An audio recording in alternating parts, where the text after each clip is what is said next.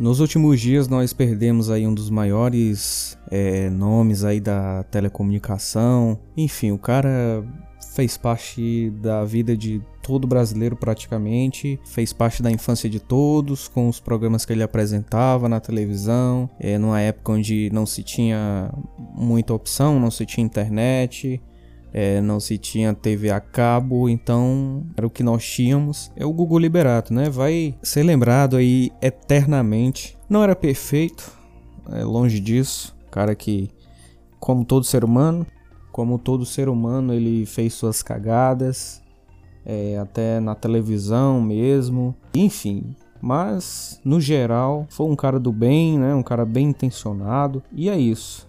O problema é os abutres, né? O, o, quanto as pessoas quiseram explorar, assim como ocorre todas as vezes, né? Que um famoso, um famoso morre ou alguém muito conhecido, muito querido morre, a televisão passa semanas e semanas se aproveitando aí da situação, é, com todo aquele drama, com todo aquele sensacionalismo a fim de ganhar audiência, né? Teve um episódio, digamos que lamentável, né?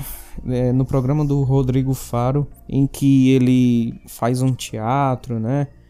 Chora e tal, que é, passa os melhores momentos, algumas reportagens que ele fez é, com o Gugu sobre a vida dele e tal. E em dado momento divide-se a tela, né? Uma tela passa lá o programa reprisado no qual o Gugu participou, e do outro lado passa ele, né, com todo aquele teatro, com toda aquela. O cara é um ator, né? O cara é um ator, teve, tem aí um, uma trajetória aí na, nas novelas da Rede Globo e tal, então o cara sabe muito bem convencer as pessoas de que tá chorando. Era um teatro, assim como tudo que acontece na televisão. E em dado momento, durante lá a exibição do programa, ocorre algo que não foi planejado, né? É no momento em que ele pergunta como é que tá a audiência, a câmera continua filmando lá no rosto dele e dá para fazer a leitura labial dele perguntando. E cara, a televisão é isso.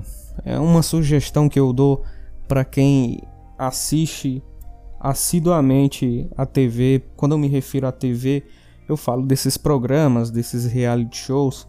A televisão ela pode ter coisas positivas, como documentários, TV a cabo, tem canais de documentários, você aprende, apesar de é, a grande maioria desses documentários são de baixíssima qualidade e pouco conhecimento de fato, como por exemplo o History Channel. No Brasil só passa OVNI, enfim, algo que completamente absurdo, mas que quando me refiro à TV eu falo desses programas é, sensacionalistas que exploram a tragédia, que exploram a, a determinadas situações, tudo em nome da audiência. Cara, é isso. Ele ganha para isso e e numa declaração que ele deu recentemente, logo depois do episódio, ele simplesmente, bem, eu vivo disso. Eu vivo disso, aceito as críticas, escuto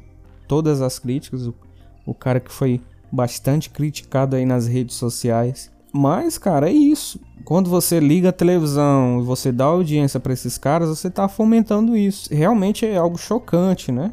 É algo chocante, é algo que é, as pessoas estão ali assistindo inocentemente, né? Dando lucro pra televisão, porque, enfim, é um cara querido e, e é agradável, de certa forma, você assistir você assistir essa pessoa, algum especial ou, ou vídeos antigos, né? É, o problema é quando isso é explorado de uma forma muito desumana, né? Como é o que foi feito nesse episódio e, e em diversos outros, né? Que todas as emissoras estavam explorando aí a morte do apresentador com exceção da Rede Globo, que eles não têm essa postura, não que a Rede Globo não seja sensacionalista, mas que ela é bem mais assim, digamos, discreta, sutil, acho que essa é a palavra. Ela não, é, se você percebe na Globo não tem esses programas policiais, é tipo estilo da Atena, enfim, ou programas Com exceção do.